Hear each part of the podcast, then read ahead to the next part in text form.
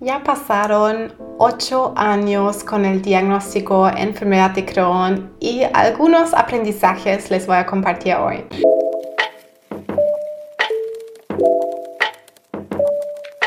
Me llamo Linda Baumgärtel, soy coach y nutricionista holística para pacientes con trastornos digestivos, especialmente me enfoco en las enfermedades inflamatorias intestinales. Entonces no solo que yo tengo la enfermedad de Crohn, pero también atiendo a pacientes principalmente con enfermedad de Crohn, colitis ulcerosa y colon irritable.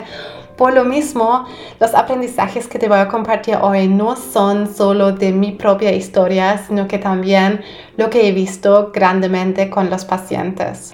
Lo primero que he aprendido, o sea, tienes que saber de mi caso que después de recibir mi diagnóstico di vuelta por completo a mi vida, estudié nutrición, aprendí a mantenerme en remisión naturalmente con mis hábitos, con mi alimentación y hago eso con mucho éxito desde el 2015 o 2016, porque después tuve mi cirugía en el 2016 y a partir de ahí em, sí que le puse un freno y la, cambié muchos de mis hábitos. Algo que pensamos cuando recibimos este diagnóstico enfermedad de Crohn es que lo vamos a pasar mal toda nuestra vida. Que básicamente nuestra vida se arruinó recibimos este diagnóstico como castigo, como etiqueta permanente y nunca más vamos a poder vivir una vida normal. Esto no es cierto. Esto de hecho es también lo que si tu médico te educó te va a haber dicho que estas enfermedades tienen altibajos. Si has pasado bastante tiempo en remisión, vas a saber que en remisión básicamente te sientes como una persona normal, dependiendo de, por supuesto, cómo llevas tu vida, te restringes mucho con la alimentación, eso también puede hacer que no te sientes como persona normal, pero generalmente lo que es posible en remisión es que sientes como si no tuvieras la enfermedad.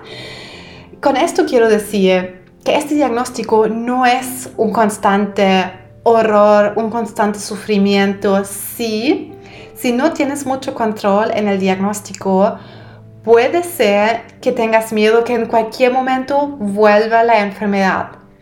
Pero eso no significa que en cualquier momento va a estar presente. Y de hecho, hay una estadística que me encanta mostrar a mis pacientes de que en muchos casos de los pacientes hay un gran brote inicial y después logran mantenerse ahí en remisión y libre de síntomas. Me gusta mucho mostrar eso porque da bastante esperanza.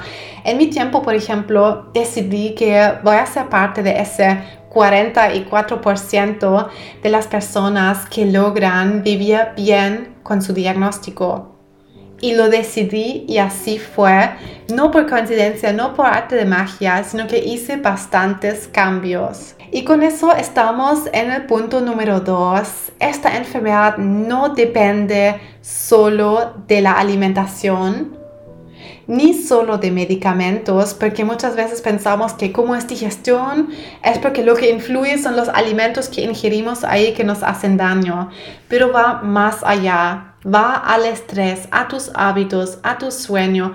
De verdad, la alimentación es una parte de todo eso que determina cómo se está portando tu sistema inmune, si, está, si tiene razón de sobrereaccionar. Y muchas veces sentimos que no hay razón y a veces esta razón puede esconderse en el estrés crónico.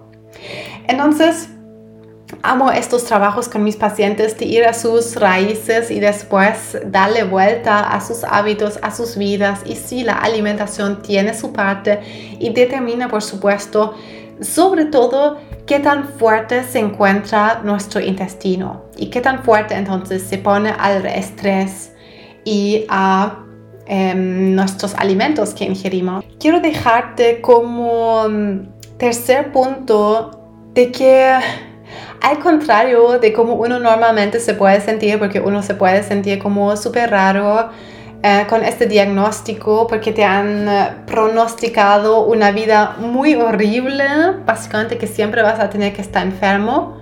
No somos extraterrestres con este diagnóstico. Todo con estas enfermedades siempre se va a los brotes. Y que solo hay en la imagen con la enfermedad de Crohn que siempre tenemos que vivir en brote y es mi gran misión demostrar que eso no es así.